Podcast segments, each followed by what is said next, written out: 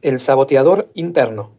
Resulta curioso la facilidad que tenemos en ocasiones para identificar a todas esas personas que, de algún modo, nos hacen daño o nos impiden ser felices. Sabemos perfectamente sus nombres y apellidos. Pero, ¿qué ocurre cuando lo que en realidad nos hace daño son nuestros propios pensamientos saboteadores internos? Es posible incluso que ni siquiera nos demos cuenta de su existencia, de esa voz interior que diariamente pone piedras en nuestro camino. Voces que hablan con el eco de una falta de autoestima, capaz de entorpecer sueños y proyectos. Algunos ejemplos de los mensajes de nuestros saboteadores internos son, ya soy demasiado mayor para estas cosas, no estoy capacitado para este trabajo, soy muy poca cosa, mejor lo hago mañana, es que todo me sale mal, siempre tengo mala suerte, no vale la pena intentarlo, no lo voy a lograr.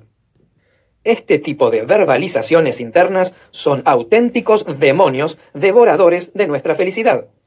¿Por qué lo hacemos? ¿Por qué permitimos que nuestros saboteadores internos nos hagan daño de esta manera? Los saboteadores internos son pensamientos, en ocasiones irracionales y obsesivos, que emergen de nuestros miedos. Hacen que dudemos de nosotros mismos, de nuestras cualidades, de nuestras virtudes y capacidades. Debes tener en cuenta que los saboteadores internos van a impedir que hagas cualquier cambio para mejorar, para reestructurar y mejorar tu autoestima.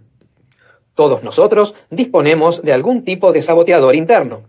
Los miedos forman parte de nuestro ser, pero lo ideal, lo más esencial, es no permitir que sus voces tengan demasiada fuerza. Deben ser solo un susurro, un eco lejano al que no dar importancia es frecuente que establezcamos un fuerte conflicto entre los saboteadores internos y nuestros propios deseos. Quiero que esta persona se fije en mí. Tengo que invitarla a salir conmigo. ¿Cómo voy a invitarla a salir? No soy lo bastante bueno para esta persona. Su misión es de supervivencia.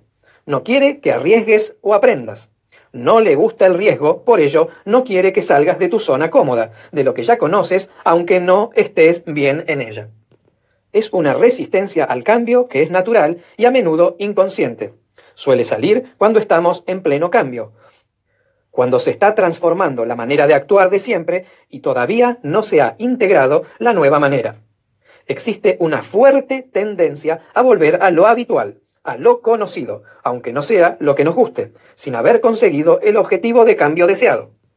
Por lo tanto, cuida tus pensamientos, porque se convertirán en palabras, Cuida tus palabras, porque se convertirán en acciones. Cuida tus acciones, porque se convertirán en hábitos. Y cuida tus hábitos, porque son tu vida. Todo comienza en los pensamientos, ya sean negativos o positivos. La buena noticia, el problema de los pensamientos saboteadores internos tiene solución. Si no puedes resolverlo solo, busca ayuda especializada en el tema. Si te gustó, compártelo, así tus amigos y familiares también se benefician. Mi nombre es Martín Bugli y realizo sesiones de terapia por WhatsApp. Si quieres suscribirte a mi canal de WhatsApp para recibir contenidos como este, puedes hacerlo enviándome un mensaje a mi número de WhatsApp que figura en pantalla. Y si quieres consultar sobre la terapia por WhatsApp, puedes mandarme un mensaje también al número de WhatsApp que figura en pantalla.